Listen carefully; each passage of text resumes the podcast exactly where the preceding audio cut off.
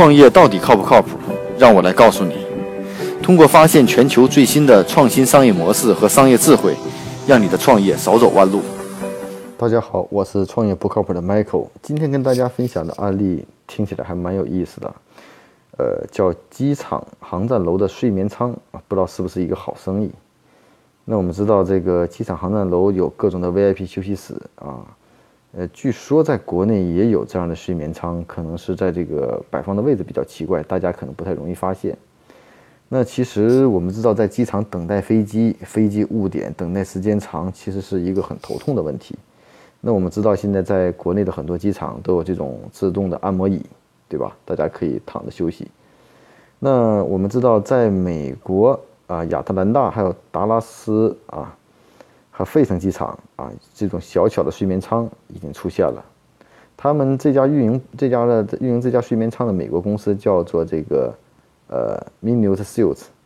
啊，他们的业务呢，一先扩展到的一些，现在目前扩展到的已经不少的一些机场。怎么是收费呢？大概是每小时三十二美元啊，一晚上大约是一百四十美元，比航站楼附近的凯悦酒店还要便宜很多。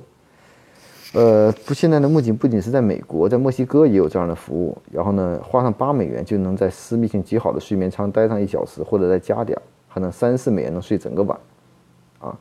另外呢，伦敦的迷你酒店运营商啊，Utel 呢也也开始这样的商机，在四个欧洲机场也放置了这种乘客的歇脚点，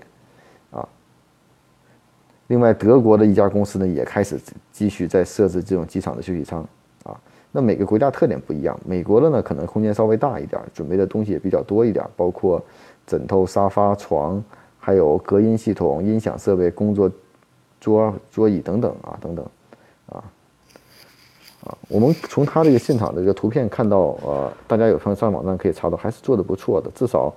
在很多美国的机场都能维持住一定的客流，并且给用户带来的也很好的方方便啊。有些呢，睡眠舱放在这个登机口外，有的放在登机口内，这取决于对机场的这种，啊，另外呢，也是方便了很多用户，便于去在转机啊、等机的过程中的这种休息的时间。那我们知道，其实在国内出现最多的就是这个叫按摩椅啊，舒适的按摩椅，投币自动完成的，然后 VIP 的机场的休息室。其实我们都想象，如果真能在机场等机的时候，在睡眠舱里躺一下，这是多么爽的一种感觉。所以呢，我们可以看到这个创业的机会啊，我个人觉得是无处不在，啊，关键是你能不能去解决用户什么的问题，啊，其实，在现在无人零售和自动服务的，如果这种能够自动的、不需要人管的这种，在机场上能有这样的自动休息的空间，我觉得很多人会去尝试的，啊，啊，那其实无非就是搞定机场的关系，然后算好每一个投入和产出的比，做着。这就是一个完整的无人便利店的一个产品，所以看到这个案例以后，我个人感觉，哎，应该是有需求的，而且并好，并且是一个很好的广告展示的空间。机场的很多地方其实还是蛮空闲的，啊，除了很贵的吃的不好吃的饭以外，其他还有很多种可能真的让旅客待的比较舒服的地方，我觉得还是蛮少的。那至少像我这样的一个懒人来说，如果有这样的机会的话，还真可能去尝试一下。